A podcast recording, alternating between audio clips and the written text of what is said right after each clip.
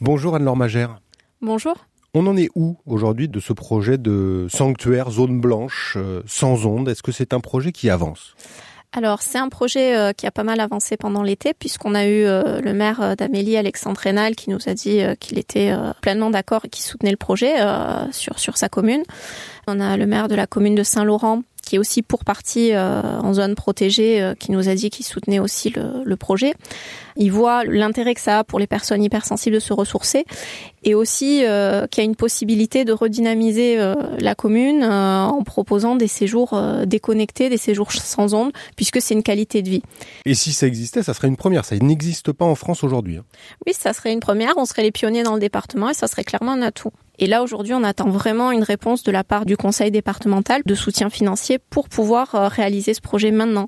Voilà, on sait que le département euh, bah, a financé euh, d'autres projets avec lesquels nous, on n'était pas du tout d'accord. Par exemple, les tablettes dans les collèges pour plusieurs millions d'euros et des sommes colossales. Nous, on a un projet qui est à peine un peu plus d'un demi-million, donc on sait que c'est rien. Et pour des personnes, c'est vraiment crucial et important. Qu'est-ce qui coûte de l'argent dans ce projet, en fait? Concrètement, il faut faire quoi? Concrètement, euh, il y a l'acquisition d'une structure pour accueillir les personnes et réaliser des travaux qui permettent de rendre le logement euh, compatible au niveau électrique, euh, accessible. Et ça, ça c'est vrai que ça, que a un certain coût.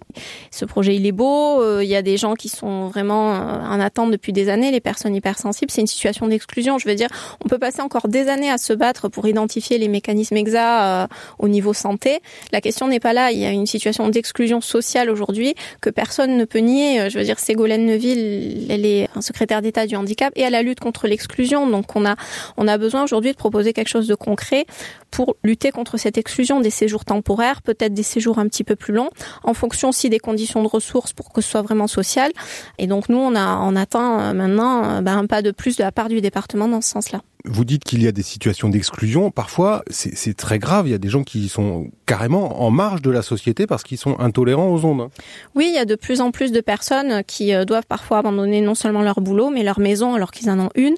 Donc, il est important que les gens qui sont dans ces situations de précarité puissent euh, revenir dans des bâtiments durs à l'intérieur euh, parce qu'ils s'abîment la santé, dans des endroits où il n'y a pas d'ondes et où ils vont pouvoir récupérer un petit peu.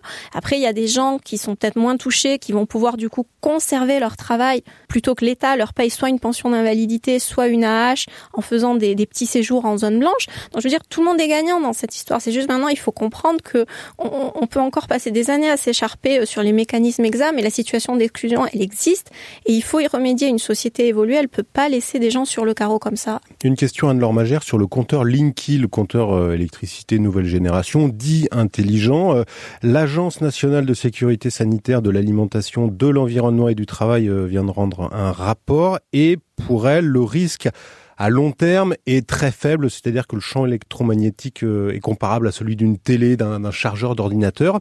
Est-ce que ça, euh, ça vous rassure ou pas? Pas du tout, parce qu'en fait, c'est une grande esbrouffe. On, a toujours un problème avec les conditions expérimentales. C'est-à-dire que les conditions expérimentales de laboratoire, c'est euh, avec des terres qui sont nickel, avec euh, des circuits qui correspondent pas du tout au circuit électrique d'une maison.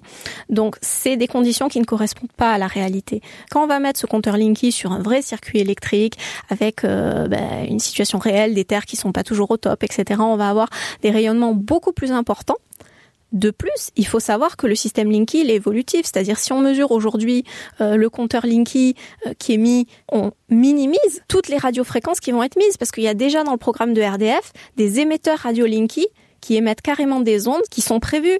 On est en train de mentir à la population. Alors l'association Perdons pas le fil lance un calendrier, calendrier électro-conscience. Et c'est quoi le principe en fait? C'est euh, une initiative positive pour parler euh, justement euh, des champs électromagnétiques et de comment s'en protéger. On a choisi de mettre des paysages sympas de notre département, donc c'est un calendrier qui peut déjà attirer les gens pour ça.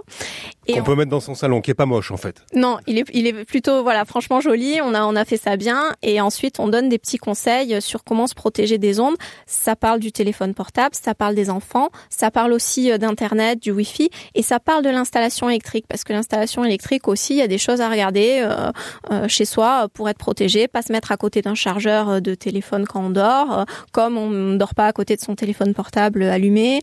De toute façon, aujourd'hui, tout le monde s'accorde pour dire qu'il faut réduire l'exposition de la population, même l'agence sanitaire. Il faut réduire l'exposition aux. Nous, on répond à ça en donnant les conseils de façon ludique avec la petite mascotte de, de l'association qui explique comment il faut faire. Et c'est un calendrier qui donne vraiment de l'info et qui soutient aussi l'association. C'est 10 euros à retrouver dans la plupart des magasins bio du département, 10 euros qui financent l'association. 10 euros qui financent l'association pour le travail qu'on fait euh, d'aide aux personnes électro-hypersensibles à l'année et aussi euh, pour soutenir la, la création d'une zone blanche euh, dans les PO. En tout cas, c'est un calendrier utile qui permet de parler aussi de, de ça. C'est disponible dans la plupart des biocopes, euh, les herboristeries sur Perpignan et la librairie catalane. Merci beaucoup Anne-Laure Magère, présidente de l'association Perdons pas le fil. Merci beaucoup, passez une très bonne journée. Merci à vous.